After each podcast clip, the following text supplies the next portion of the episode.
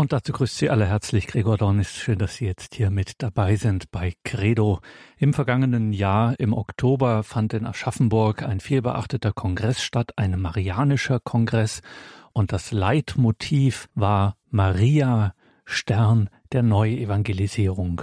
Und dass dieses Thema Maria, Stern der Neuevangelisierung, hochaktuell ist und auch nicht an den Haaren herbeigezogen. Das machte Pfarrer Robert Stolzenberger gleich am Eingang dieses Kongresses deutlich. Er ist Präses der Eucharistisch-Marianischen Männersodalität Aschaffenburg und er erinnerte daran, dass der heilige Papst Johannes Paul II. bereits Maria den Stern der Neuevangelisierung nennt und auch Papst Franziskus, der Gottesmutter Maria, in seiner Enzyklika Evangelii Gaudium ein eigenes Kapitel widmet, ja, sie Mutter der Neuevangelisierung nennt. Also Neuevangelisierung ohne Maria schwer vorstellbar. Eingeladen zu diesem Kongress war auch Professor Hanna-Barbara Gerl-Falkowitz, eine der renommiertesten katholischen Intellektuellen des deutschsprachigen Raumes, Direktorin des Euphrat-Institut, des Europäischen Institutes für Philosophie und Religion in Heiligenkreuz. Ausgangspunkt ihrer Überlegungen war der Lobgesang Mariens, das Magnificat, das wir ja alltäglich im Abendgebet der Kirche der Vesper beten und die darin in diesem Lobgesang Mariens zum Ausdruck kommende Freude sei zentral in der christlichen Neuevangelisierung, Neuverkündigung. Deswegen ihr programmatischer Titel Botschaft der Freude, was sonst? Maria in der Neuverkündigung. Hanna-Barbara Gerl-Falkowitz. Danke für die Einladung, weil es eine, ein wunderbares Thema ist. Und ich beginne auch gleich. Wir hatten überlegt, auch hinterher noch ein paar Fragen, wenn Sie Freude daran haben. Und die erste Frage ist, ob Sie mich gut verstehen. Wunderbar. Es gibt einen englischen Dichter der Shakespeare-Zeit. Er heißt Christopher Marlowe. Er hat eine berühmte Zeile geschrieben, ähm, eigentlich die einzige, die man von ihm wirklich auswendig kennt, und zwar über die antike Helena, um deren Willen der Trojanische Krieg entbrannte. Die Zeile heißt auf Englisch The Face that launched a thousand ships. Und auf Deutsch heißt es das Gesicht, das tausend Schiffe entfesselte. Das ist eine ganz dramatische Zeile. Das jetzige Nachdenken widmet sich einer Frau, deren Gesicht noch mehr freisetzte. Übrigens auch Schiffe in Lepanto, aber auch anderwärts. Über Jahrhunderte hinweg in alle Zukunft. Freude, Begeisterung, Hingabe, Nachfolge, Gedichte, Orden, die wir mit Ordnungen übersetzen können. Orden sind Ordnungen des Lebens. Bilder, Altäre, Statuen in der unermesslichen Vielzahl, nur von einem einzigen übertroffen, nämlich von ihrem eigenen Sohn. Also the face that launched a thousand images, pictures, messages und so fort. Was meint dieser Jubel? Also warum diese unglaubliche überbordende Preisung? Der Jubel wiederholt, was sie selber in einem Jubellied ausgesagt hat. Das werden wir uns äh, jetzt zur Betrachtung vornehmen. Welche Frau hat schon Gott geboren?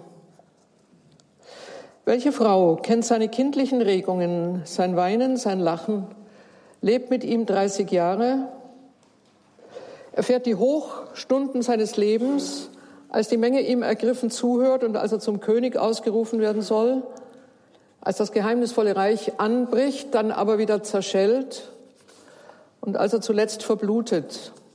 Ekce homo. Auf Griechisch idu ho anthropos. Das ist der Mensch, der das Weltall geschaffen hat, der die Geschichte umgestürzt hat und sie war eine Mitursache. Sie stand in der Linie dieser Vorgänge. Davon spricht ein Text. Wir schauen uns diesen Text an. Text heißt Webstück. Und dieser Text ist gewebt aus allen Fäden des Glücks, das von diesen beiden Menschen ausgeht, von der Mutter und dem Sohn. Wir lesen ihn jetzt wieder einmal. Und wie alle großen Texte ist er natürlich vertont. Manche haben auch im Ohr die wundervollen Vertonungen Palestrina, Buxtehude, Bach äh, bis zu Messiaen in unseren Zeiten. Ich spreche vom Magnificat. Aber das Bekannte ist immer das Unbekannte, hat ein großer deutscher Philosoph gesagt, nämlich Hegel. Warum ist es unbekannt? Weil man eben immer schon glaubt, dass man es kennt. Deswegen hört man nicht mehr zu. Wir wollen doch einmal noch mal zuhören. Und die Frage heißt auch, was ist denn erstrangig unbekannt? Im Grunde genommen Maria selbst. Und das wird sie natürlich auch nach diesem Vortrag sein. Das ist ja nicht der Anspruch. Aber warum? Und ich möchte mit einem Gedanken einleiten, äh, den ich Ida Goris verdanke, die ich sehr schätze. Es liegt auch an Maria selbst, dass sie verborgen ist. Wir können über sie viel und wenig zum Ausdruck bringen. Das ist das, das Erstaunliche. Wenig, weil die Aussagen der Heiligen Schrift über sie großartig, aber gleichzeitig sparsam sind. Und viel, weil ihre Verehrung in der frühen Kirche und ihr Rühmen immer neue Züge enthüllt, immer andere Symbole entfaltet. Das heißt, wir haben eine biblische Knappheit, und wir haben einen Reichtum der Symbolik. Das ist die Spannung, in der sich äh, die Marienverehrung bewegt. Das ist auch der Unterschied in den christlichen Bekenntnissen. Die einen hielten, halten sich an die Bibel, die Geschichte bleiben karg und zurückhaltend bleiben die evangelischen Christen. Die anderen entfalteten eine reiche, auch aus jüdischen Wurzeln und vorchristlichen Wurzeln reichende Symbolik. Werden wir übrigens gleich auch beim Magnificat sehen. Sie entwickelten eine starke innere Beziehung zu Maria in Bild, Gebet, Hymnen, dass sie die orthodoxen, äh, übersetzt die rechtgläubigen und die katholischen, aufs Ganze bezogenen Christen, ja? Also ich will das auch einmal mal von den Konfessionen her darstellen. Äh, wir haben die Kargheit auch in, äh, eben in dem, was das Evangelische, das biblisch, biblisch Bezogene betrifft, aber dann auch diesen Überschwang. Und ähm, das spiegelt jetzt auch schon die nicht die Schwierigkeit, sondern die, die Fülle dessen, was man in einer Betrachtung Mariens vereinen muss. Liest man die Evangelien genau, und wir wollen das gerade mit dem, mit dem Magnificat tun, dann binden sich hier unerhörte Bezüge zusammen.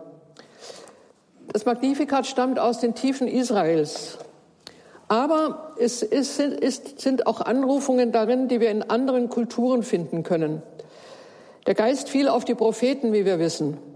Aber er fiel auch auf die Heiden. Bitte nicht vergessen.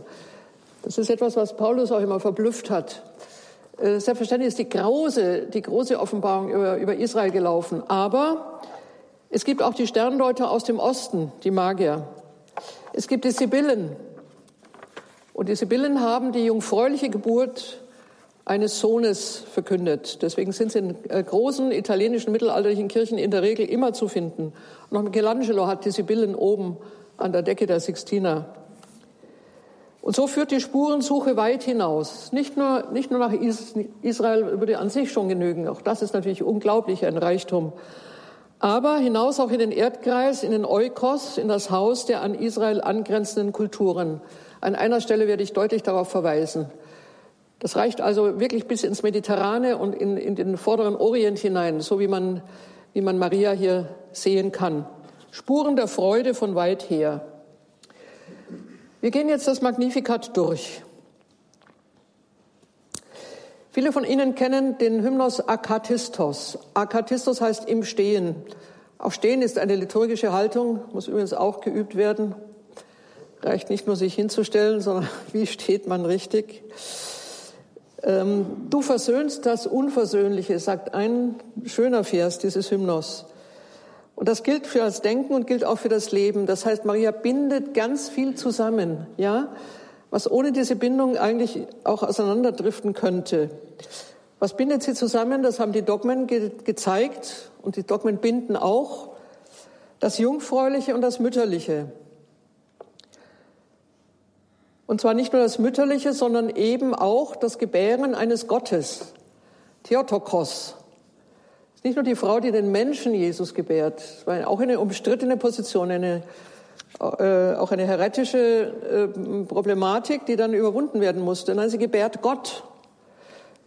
Ist, äh, man kann das schnell sagen, aber, was, aber wie tief ist das erstmal zu denken? Und dann stirbt sie ja auch mit, geistig, beim Sterben dieses Gottes der kein Gott mehr zu sein scheint. Georges Bernanos hat gesagt, dass die Anrufung, die ihn am tiefsten bewegt hat, eine Marienanrufung heißt, die du den Glauben am Kar-Samstag nicht verloren hast. Sie ist das Auge im Taifun einer Theologie. Und bis heute können wir diese Theologie nicht als erschöpfend bezeichnen, sondern wir können das, was die Theologie sagt, dem Glauben überantworten. Und das heißt immer tiefer graben. Und jetzt gehen wir eben in ihren Gesang. Als sie mit dem Kind im Leib, von dem noch niemand weiß, auch noch nicht sichtbar, über das Gebirge geht, trifft sie auf eine andere schwangere Frau, ihre Cousine Elisabeth. Elisabeth begreift alles. Äh, nicht, weil sie etwas sieht, sondern weil das eigene Kind in ihrem Leibe sich bewegt, die Erregung des kleinen Johannes. Und dann, und dann bestätigt Elisabeth erstaunlicherweise von außen, was Maria in der abgrundtiefen Stunde in Nazareth hörte. Wir können von einer zweiten Verkündigung sprechen. Natürlich ist die Engelverkündigung die, die entscheidende. Aber Maria erhält nun noch einmal bestätigt von einer, von ihrer Verwandten, was geschehen ist. Und es wird ihr noch einmal von außen gesagt, sie sei die Mutter dessen, auf den alle Zeiten ge ge gewartet hätten, das seit Jahrhunderten ersehnte Kind, Sohn des Allerhöchsten. Elisabeth nennt sie umstandslos und ergreifend Mutter des Herrn. Im, kyrischen, im griechischen Text, wir haben es ja nur griechisch, heißt das einfach Kyrios. Kyrios ist nicht der Herr irgendwie, sondern er ist nichts Geringeres als die Übersetzung des jüdischen Gottesnamens Adonai. Der höchste Name Yahweh wird bekanntlich nicht ausgesprochen und immer mit dem Wort Adonai ersetzt in der Liturgie. Aber dieser höchste Name ist auch gleichzeitig damit zum Gottesnamen überhaupt geworden. Also das Wort Herr sollten wir nicht zu niedrig ansetzen. Und in dem Augenblick, wenn Elisabeth sagt, du hast geglaubt, was Kyrios dir sagen ließ, was Adonai dir sagen ließ, dann sind wir jetzt in einer Bestätigung noch einmal der Stunde in Nazareth. Im Wort Herr binden sich unentfaltet viele Geheimnisse zusammen. Maria erhält gewissermaßen eine Schatztruhe überantwortet und ähm, in ihrem Leben öffnet sich immer mehr, immer mehr dasjenige, was in dieser Truhe enthalten war. Übrigens im, schon im Engelsgruß, im Engelsgruß die Entfaltung eines dreifach göttlichen Lebens. Es ist die höchste, es ist die Rede vom Höchsten, von einem Sohn und vom Geist. Das ist ja in der Rede Israels zunächst mal so nicht, nicht üblich. Es ist sogar sehr schwierig. Wir haben allerdings am Beginn der Genesis eine ähnliche Position. Ja, Gott schuf, er schuf im Wort und der Geist ruht. Also auch hier schon Andeutungen einer eines dreifachen Lebens, das übrigens für die jüdische Mystik auch immer bestürzend war. Selbstverständlich wird das nicht jetzt als Dreieinigkeit gelesen, aber immerhin, es ist immerhin eine Form von Annäherung, die wir auch einmal hören müssen. Und bei Elisabeth beginnt nun noch einmal diese, dieses, dieses dreifaltige Aufmachen, was mit Maria geschehen ist. In der überraschenden Nennung des Herrn, Kyrios, Adonai wird bestätigt, was bisher nur Maria wusste. Sie hat es bis dahin ja niemand mitgeteilt. Es ist ihr Intimum. Und Elisabeth bringt dieses Intimum nun erstaunlicherweise ins Wort. Ihre Antwort ist Jubel. Und das ist unmittelbar, also eine unmittelbar ausbrechende Antwort auf diese Anrede. Überwältigende Freude. Überwältigung meint nicht den Rausch des Unklaren. Wir kennen in der Antike solche Antworten, solche prophetischen, teilweise prophetischen Antworten, also in denen der Geist überschäumt gewissermaßen. Außerhalb des israelischen Raumes, zum Beispiel bei einer Kassandra in der jüdischen, äh, in der griechischen Tradition, in der griechischen Tragödie. Aber sie spricht mit schäumendem Mund, sagt man. Und im Tempel des Apollo sitzt auch Pyth, die Pythia, auch ein schäumender Mund.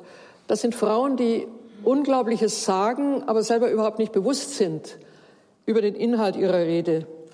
Aber Maria spricht nicht mit schäumendem Mund. Das ist jetzt eigentlich nochmal ein, ein, ein schöner Punkt. Ihre Antwort ist Theologie. Ihre Antwort ist Theologie. Und da muss man den Logos hören als Klarheit. Und Klarheit heißt nicht Dürre, sondern Klarheit ist eine erleuchtete, eine nüchterne Trunkenheit, wie Ambrosius das später ausdrückt. Eine sobria ebrietas, eine nüchterne Trunkenheit. Und man hat in diesem Ausbruch Mariens, also in diesem Magnificat, an sich schon ein unglaubliches Erbe jüdischer Frömmigkeit. Die orientalischen Religionen waren in der Regel dionysisch auch, bis zu einem gewissen Grade. Also immer sozusagen Überwältigungen äh, durch die Götter. Ein Ergriffenwerden, das dann auch in Stammeln, in, ähm, in bestimmte Raserei ausbrach. Also genau dieses Schäumen. Israel kennt das nicht und auch Maria kennt es nicht. Das heißt nicht weniger ergriffen sein, es das heißt sogar tiefer ergriffen sein. Aber in dieser Ergriffenheit in eine unglaubliche Klarheit münden können. Wir beginnen. Der Gesang fängt an, also die Antwort jetzt beginnt mit dem Wort mega. Heute ein Umgangswort geworden. Groß. Was ist Größe? Es ist eine Größe, für die diese Welt keinen Vergleich hergibt. Eine doppelte Größe. Gott ist groß, weil er mich erwählt hat. Auch schon eine unglaubliche Aussage. Und er ist groß, weil er mit mir Israel erwähnt, erwählt hat im Sinne, dass er nun die ganze Geschichte dieses Volkes zusammenspannt, zusammenfasst. Maria begreift sich selber als Erfüllung Israels. Ihr Einzelschicksal ist nicht einzeln. Es ist eine über Jahrhunderte dauernde Erziehung und Zucht eines Trägervolks in einer schwer begreiflichen Verheißung. Was meint hier Größe? Größe meint die Größe des Herrn von Beginn der Schöpfung an. Die gesamte Entwicklung in der Hand zu halten und auf diesen Augenblick auch hinzuführen. Das klingt jetzt alles natürlich so groß, dass man es wieder gar nicht verstehen kann. Äh, trotzdem muss man es erst mal sagen.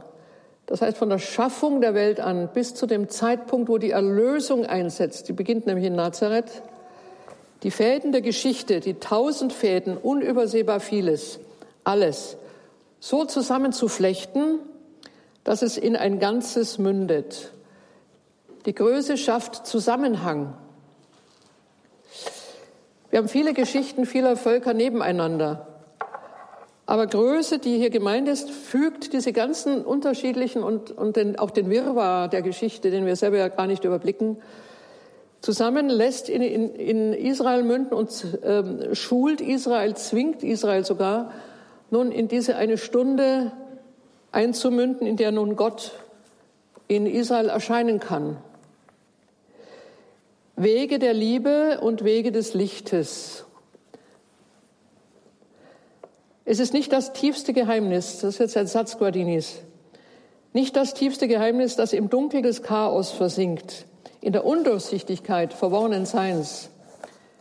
Die geheimste Tiefe liegt in der ganz hellen Form, in der Gestalt, die vollkommen durchsehbar ist, die keinen verborgenen Winkel mehr hat. Jetzt ein ganz schöner Satz. Die geheimste Tiefe liegt im Licht selbst. Wir sitzen jetzt in einem Oktoberlicht, da kann man das vielleicht auch noch mal begreifen. Das Licht ist nicht Oberfläche, das Licht, Licht ist die tiefste Tiefe, die überhaupt geht. Und diese tiefste Tiefe ist das, was groß heißt. In diesem Sinne hat äh, Maria die Größe des Herrn als die vollständige Erhellung der gesamten Geschichte Israels ausgedrückt. Die Erhellung, die aber gleichzeitig heißt, dass sie nicht einfach nur etwas Flaches oder schnell Begreifbares bedeutet, sondern etwas unglaublich Intensives, Langes und für uns auch Undurchsichtiges zusammenspannt und eben in diesen Augenblick hält, äh, hebt. Geschichte zielt auf die Inkarnation Gottes. Nicht zufällig. Das ist wirklich Zielpunkt. Das ist eine finale Bewegung der gesamten Geschichte. In diesem Sinne wird das Undurchschaubare, wenn man heute Geschichte treibt, äh, fächert sie sich ja in undurchschaubare Kontexte auf.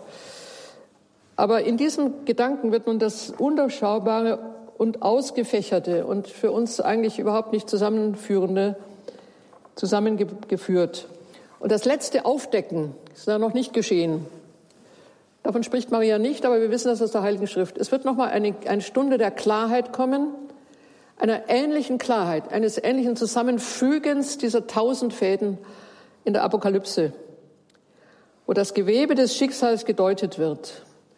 und wo deutlich wird, was alles in unseren Augen auseinanderläuft, unhaltbar und eigentlich überhaupt nicht mehr zusammengebunden werden kann, in etwas Tragendes und Ziehendes und Helfendes von ganz anderen Kräften noch einmal zusammengefasst wird. Die Apokalypse ist die, die letzte Stunde einer solchen Klarheit.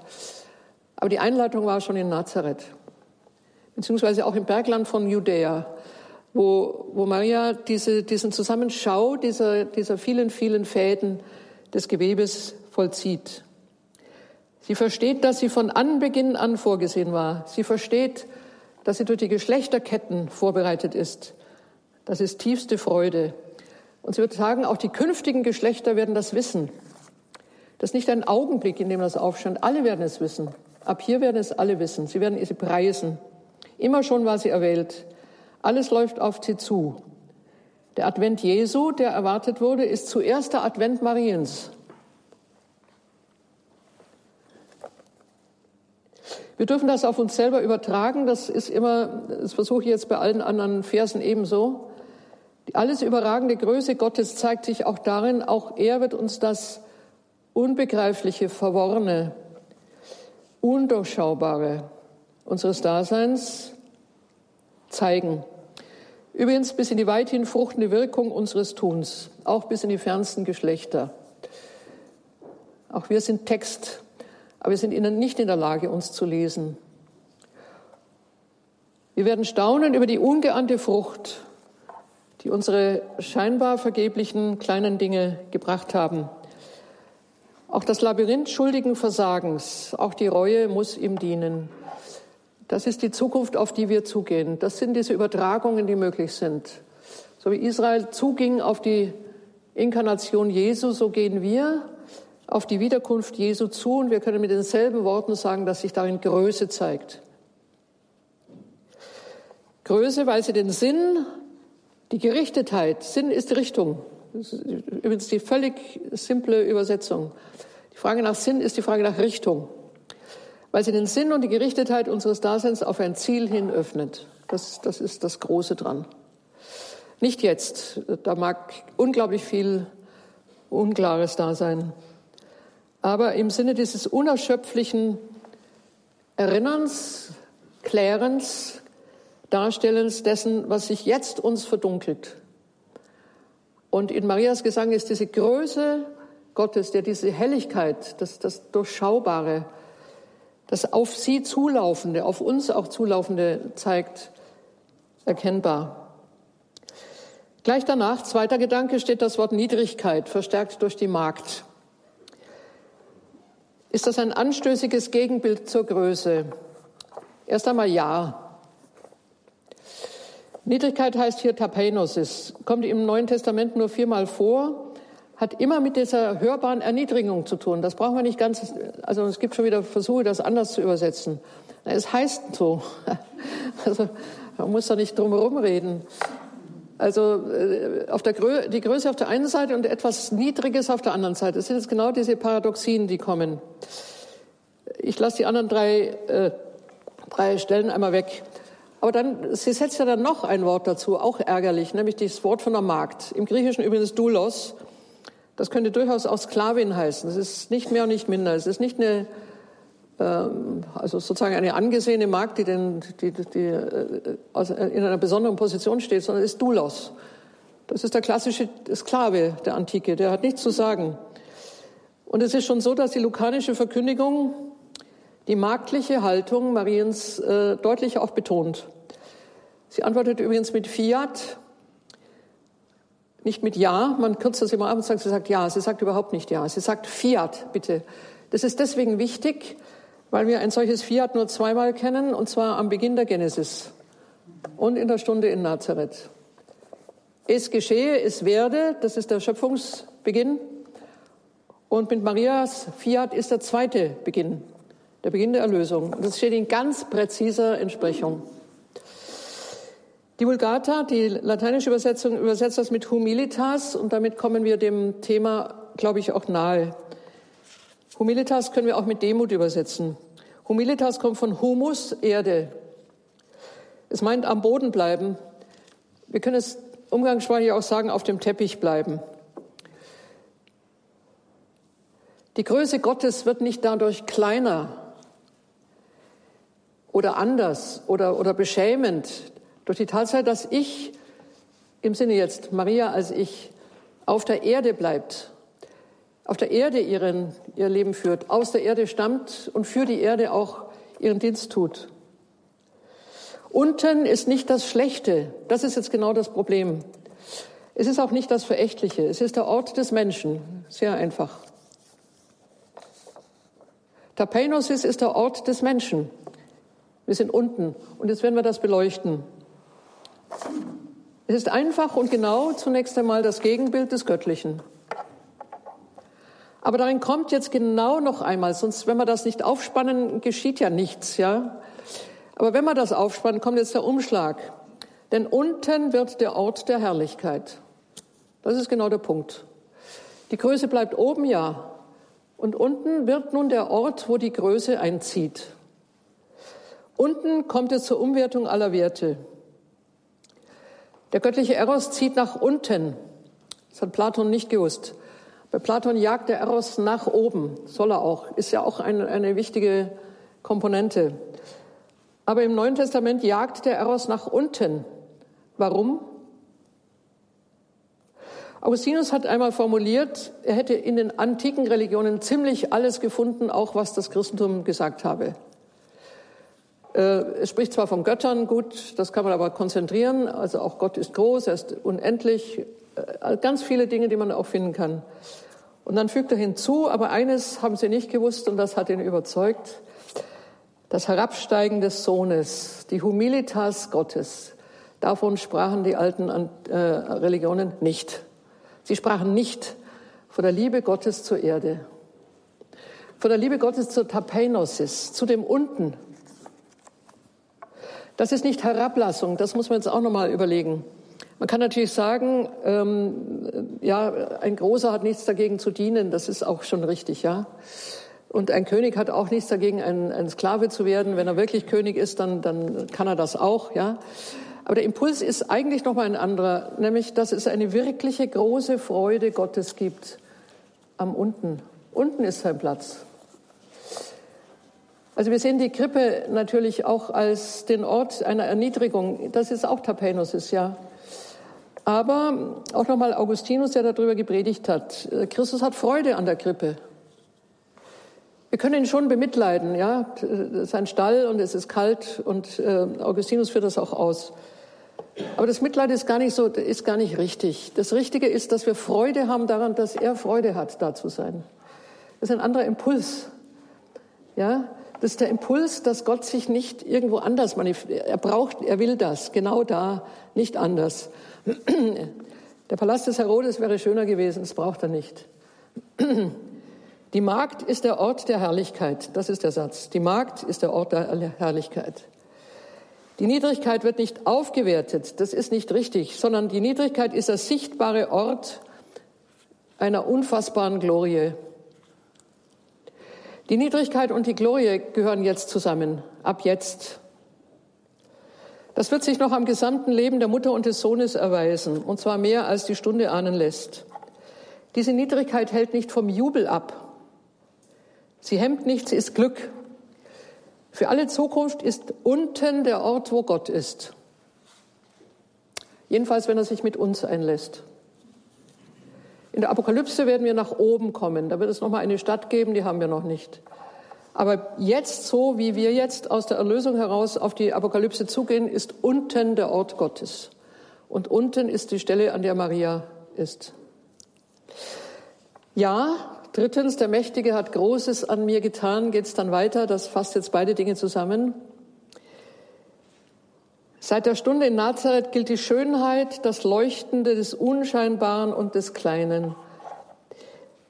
Die Schönheit des Unmündigen. Dafür haben noch Aussagen Jesu. Selig ist sie, an der zuerst diese Umwertung sichtbar wird. Wunderbar ist es, Magd zu sein, in der alle Herrlichkeit aufbricht. Nur die Armut kann diesem Reichtum standhalten. Das ist ein ganz klarer Zusammenhang. Nur was leer ist, kann Fülle werden. Darüber haben ganz viele Mystiker nachgedacht. Und das bedeutet, dass die Lehre in ihrer eigenen, in ihrer eigenen Qualität etwas hat. Gott braucht nicht jemanden, der ihm sozusagen auf, also in derselben Größe antwortet. Das, überhaupt, das geht nicht. Sondern jemand, den er genau in dieser Weise beglücken kann, dass er sich nicht einfach auf ihn herablassend einlässt, sondern selig ist, mit jemandem zu sein, der ihn in dieser Tiefe braucht. So. Alle Generationen, Kind und Kindskind, so hat Luther das übersetzt, Kind und Kindskind, sehr schön übersetzt, gehören in diese Armut, auch wir. Gott nimmt Fleisch nur in der Armut an, nirgends anders. Adam und Eva überhoben sich, ähm, war genau das Problem. Also auch sie waren Erde, aber das war ihnen zu wenig. Sie waren im eigenen Fleisch schon herrlich gestaltet, das wissen wir. Es waren herrliche, Gott ebenbildliche Wesen, großartig. Aber sie wollten nichts weiter geschenkt bekommen und wollten noch eine Stufe überspringen, die ihnen nicht mehr zustand. Aber die geschenkte Herrlichkeit ist ungeheuer viel schöner als die geraubte. Warum? Weil in der geschenkten Herrlichkeit die Liebe des Gebers spürbar wird und sie als Duft umgibt. Mit Maria sind wir in den Duft einer unbegreiflichen großen Gabe gehüllt. Das Kleine ist das Große. Das Kind ist Gott. Der Verworfene ist der Eckstein. Die Magd ist Königin. Wunden werden leuchten. So geht die Linie.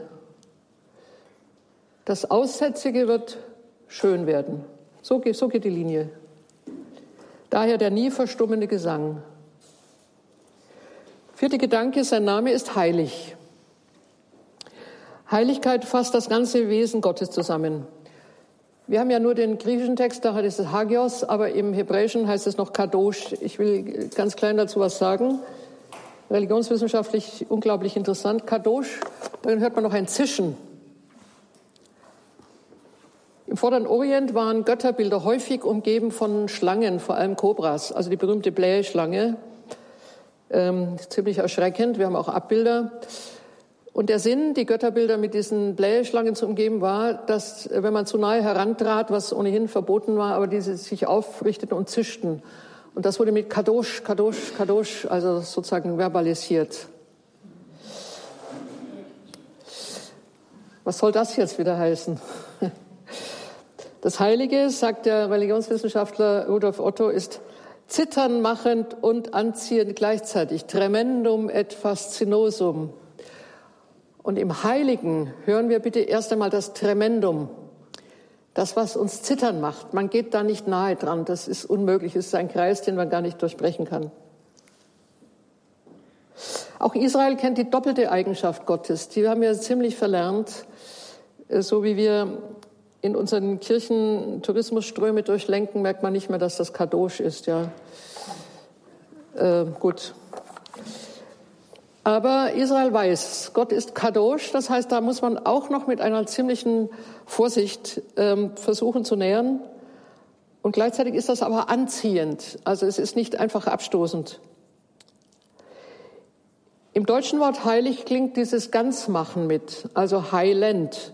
Etwas wird wieder ganz. Und wenn nun Maria davon spricht, dass der, er sei der Heilige überhaupt, dann hören wir auch hier diese doppelte alte klassische Bedeutung. Etwas, was so groß ist, dass man sich ihm eigentlich eben gar nicht nähern darf, noch gar nicht kann. Wir kennen ja auch die Erzählungen, wo äh, bei dem Transport der Lade nach Jerusalem ein Arbeiter, der an der, mit am Zug beteiligt war, die Lade berührte, weil sie umfallen sollte und sofort tot umsank. Das ist, das ist diese Erfahrung. Man nähert sich nicht einfach ungestraft. Aber gleichzeitig ist im Heiligen auch wieder dieses Attraktive. Er selbst zieht dann mit.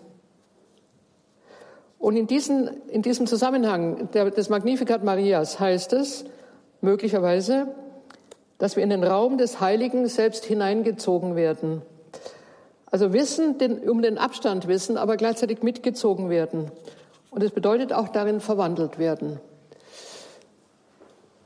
Es ist schon die Frage, wie weit diese Übertragung geht, ob die Sakramente, aus denen wir leben, nicht diesen selben Charakter des, ja, in gewissem Sinne auch furchterregenden haben. Also was geschieht, was geschieht hier? Und gleichzeitig auch etwas, was natürlich dann mitzieht in das Leben Gottes. Ja, es ist aber beides drin.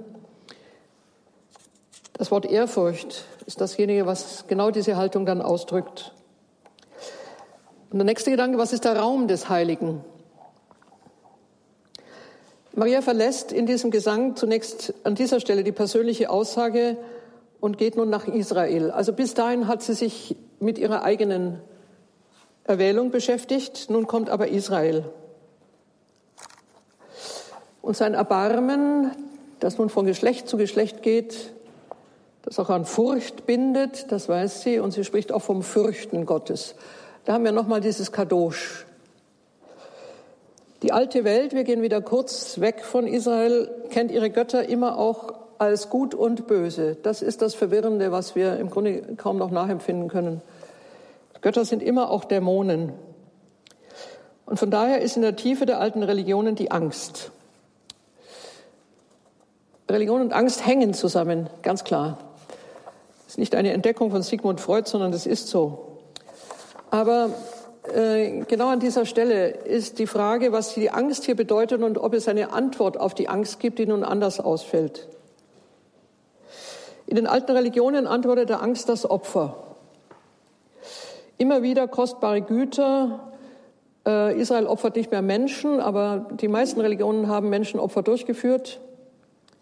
Das ist die Grundgäste der Religion. Um Angst abzuwehren, gibt man, gibt sehr viel.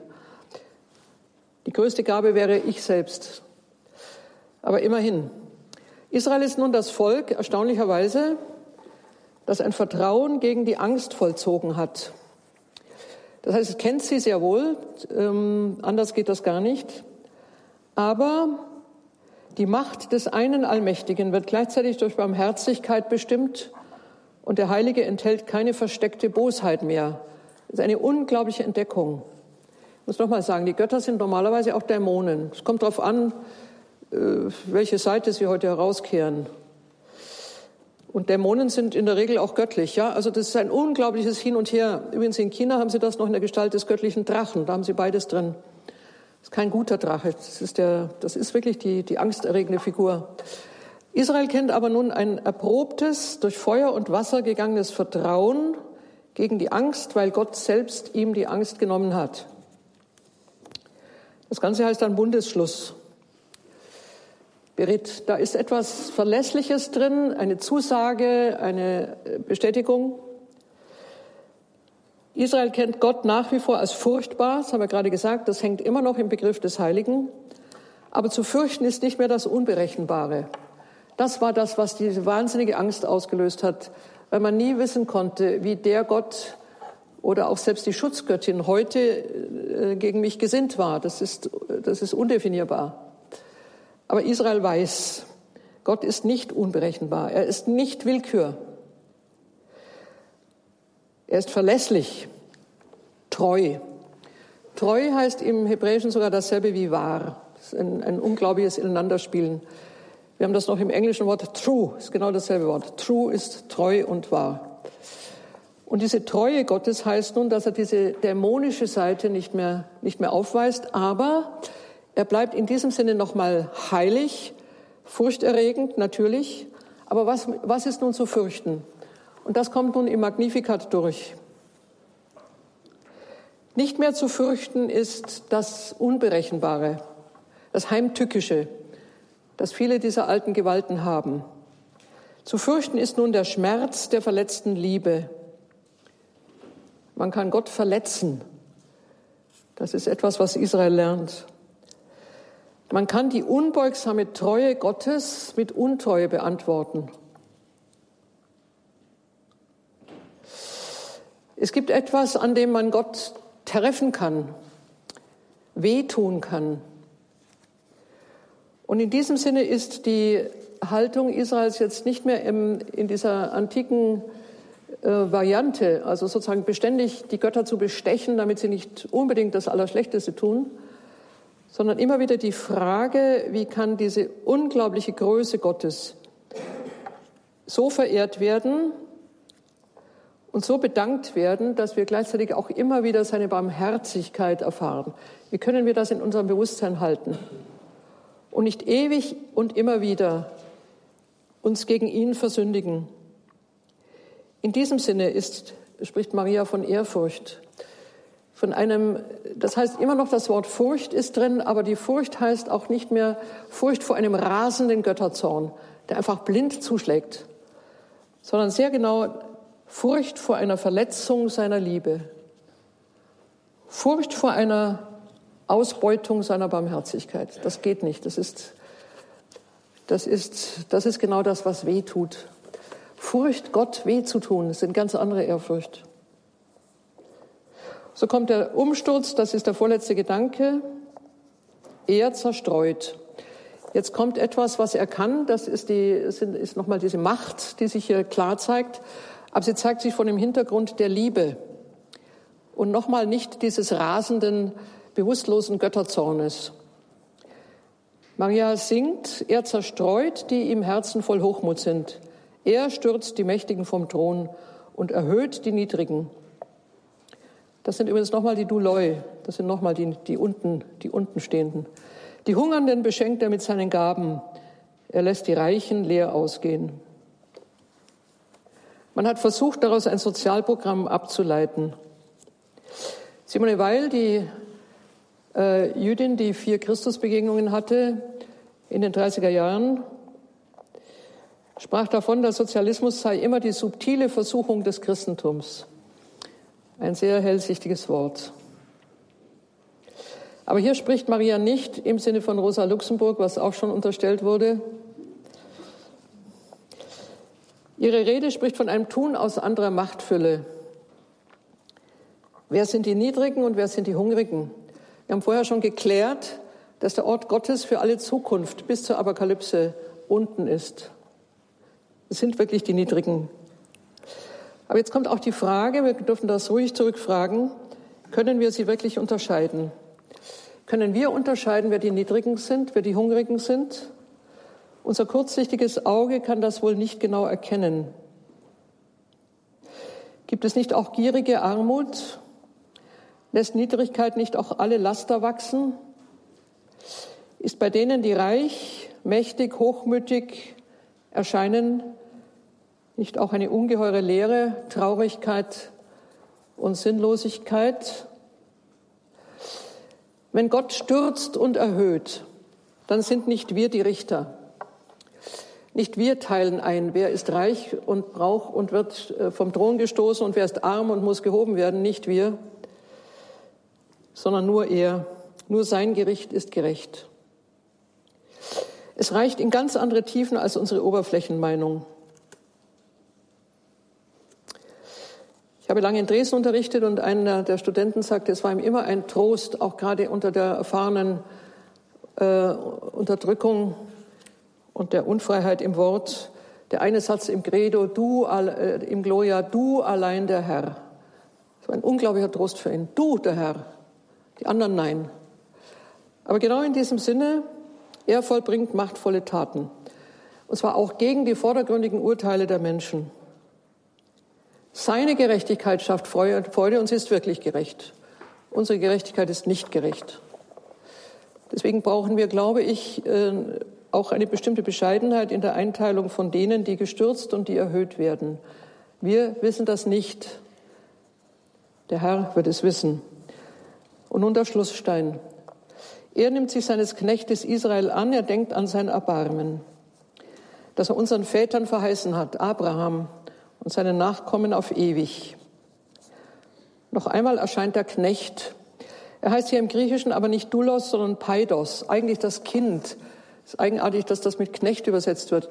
Israel ist das kindliche, ist der kindliche Sohn. Und noch einmal erscheint das Erbarmen, Elios, Eiston, Iona. Ist auch schön im Griechischen, über die Äonen weg, ja. In alle Ewigkeit, über alle Äonen hinweg erbarmungsvoll. Das Verzeihen, das in den Vorzeiten Abrahams beginnt, das alle Väter und Mütter dieser Tradition auch erfahren haben. Erbarmen. Viel Erbarmen war nötig. Ich möchte auch einen Gedanken vortragen, den ich noch einmal Ida Görres verdanke, der ganz unbekannt ist. Viel Erbarmen war nötig, um die Linien des Blutes von Abraham bis zum einzigen Sohn weiter strömen zu lassen. Das Stammgut der Ahnen, ich zitiere einmal Ida Görres, bedeutete ja auch Rebellenblut. Aus Männern und Frauen, die oft mehr zur Macht, zur Lust, zu Rausch und Trieb und Rache gebetet haben als zu Yahweh. Im Stammgut Jesu finden wir Mörder, Lügner, Verräter, Abtrünnige, Götzendiener, Dirnen, Ehebrecher und Blutschänder. In der Reihe, die über Tamar und David, Betsabe, Salomon und Roboam und die unzähligen Könige nach ihm geht. Es war keine Kleinigkeit, den Fluch dieses Blutes zu tragen, voll dunkler Mächte, und siedender Gier und ruchlosem Aufstand gegen den Herrn. Wie konnten diese Ströme der Liebe, Entschuldigung, wie konnten diese Ströme die Erde tränken, aus der der neue Adam gebildet werden sollte, an Leib und Seele, eindringen in das heimlichste Geäder des Seins, mit dem sich der Logos einer Person verband. Und so wird Maria, wie Ida gerade sagt, Filter Sie ist Filter an dieser Stelle, an der das Blut der Väter und Mütter, von dem wir gerade gehört haben, noch einmal gereinigt werden muss. So gereinigt, dass tatsächlich der Sohn des Einzigen aus ihr geboren werden kann. Aus der Sünde losen, um das unreine Erbe zu reinigen. Maria ist die sündelose Tochter die das Schicksal Israels, auch des Dunklen und Gottvergessenen, gereinigt hat. Sie ist Frucht der Treue Gottes. Sie ist das Siegel auf seinen Bund. Und ohne sie wäre das nicht, nichts von dem gelungen, was wir heute an ihr preisen. Wir schließen, das alles ist Freude. Nicht von früher, sondern für heute. Denn die Einzigkeit Marias ist nicht ausschließend. Das ist auch immer ein Punkt, der eingewendet wird. Also sie ist sozusagen so die einzige unter allen Frauen. Das ist sie in der Tat. Aber mit dem einzigen wird sofort etwas ähm, formuliert, was dann hinten und vorne nicht mehr stimmt. Also Ausschluss, irgendwo etwas Fernes, äh, weit entfernt. Und wir sind sozusagen erst äh, in der zweiten, dritten und hundertsten Reihe und, und laufen keuchend hinterher und holen das gar niemand, niemals ein. Dogmatisch gesehen ist genau das Gegenteil der Fall. Die Einzigkeit Marias ist nicht ausschließend. Sie bezieht alle ein, auch uns Späte. Denn ihre Erwählung ist ein Versprechen für alle, die ihren Spuren nachgehen.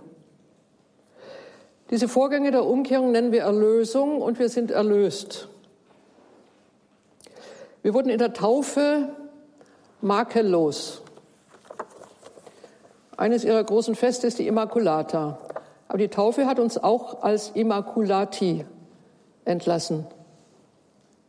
Ein anderes ihrer Feste, die große Mutterschaft Mariens. Ja, die Frage, das können wir nicht nachholen, selbstverständlich nicht. Ist das wirklich wahr? Augustinus hat gesagt, wir müssen Christus gebären. Natürlich jetzt nicht im leibhaften Sinne, aber genau im Sinne, in dem ihn Maria auch geboren hat. Eine Mütterlichkeit entfalten, zu der wir nicht einfach fähig sind, aber zu der wir auch mit Sakramenten gespeist werden. Die Aufnahme Mariens mit Leib und Seele in den Himmel, unser letztes Dogma 1950. Auch da war der Vorwurf, etwas zu formulieren, was niemanden betrifft, sozusagen eine Einzigkeit, die jetzt nochmal multipliziert wird. Auch hier ist das Gegenteil der Fall. Wir erwarten mit jedem Credo am Sonntag eine Auferstehung des Leibes von den Toten. Sie hat es vorweggenommen. An ihr wird anschaulich, was da kommt. Aber wir sind nicht jene, die, die gewissermaßen atemlos und, und ähm, sozusagen bestürzt stehen bleiben und eigentlich nur bedauern können, dass wir das alles nicht schaffen. Es ist im Gegenteil so. Sie hat allen anderen in die Nähe gerückt, was sie selber gelebt hat. Und ihre Dogmen sind in gewissem Sinne auch Dogmen über uns selbst, über das, was wir zu tun haben, genau im Sinne erlöst zu sein und aus dieser Erlösung heraus unser Leben zu gestalten und auch das Ende unseres Lebens in diesem Sinne zu erwarten. Auch wir werden mit Leib und Seele in den Himmel aufgenommen. Wir haben gleich ein Gespräch, wenn Sie darüber sehr irritiert sind. Ist die Botschaft der Freude zu groß, um ihr wirklich zu trauen? Fragezeichen. Wir gehen einfach Leucht den Leuchtspuren des Evangeliums nach. Wir haben mit einer Gedichtzeile begonnen. Wir enden mit einer Gedichtzeile wieder mit einer englischen, aber ich, eigentlich von einem Iren, nämlich William Butler Yeats, ein katholischer Ire, wenig bekannt bei uns. Er spricht von jemandem, der Spuren suchte, Spuren des Heiligen suchte, bis er fand, und jetzt kommt wörtlich, bis er fand ein Weib, so strahlend schön vor Lieblichkeit, dass Männer um die Mitternacht das Korn droschen beim Lichtschein einer Locke ihres Haares, einer gestohlenen kleinen Locke ihres Haares. Natürlich Dichtung, klar, ja. Und irisch Gestohlen oder nicht, das ist jetzt nicht das Problem. Hauptsache, wir arbeiten beim Schein Ihres Haares. Und ich danke Ihnen jetzt für Ihr Zuhören.